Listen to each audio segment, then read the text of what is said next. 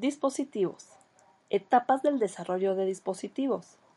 Para la creación de un dispositivo, la metodología es a partir de una hipótesis relativa al aprendizaje y en relación con el conocimiento y sus elementos basados en la necesidad, que corresponde al porqué del dispositivo.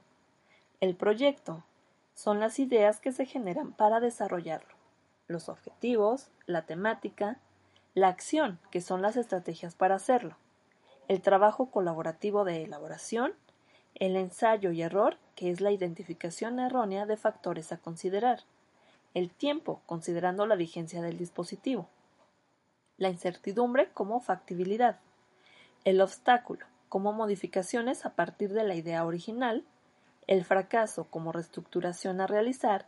Y el éxito, que finalmente son los resultados idóneos, el producto final, el dispositivo.